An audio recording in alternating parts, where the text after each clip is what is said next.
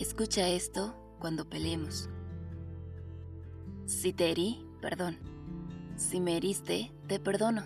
Esta pelea puede significar mucho. Incluso podría poner en riesgo nuestra unión.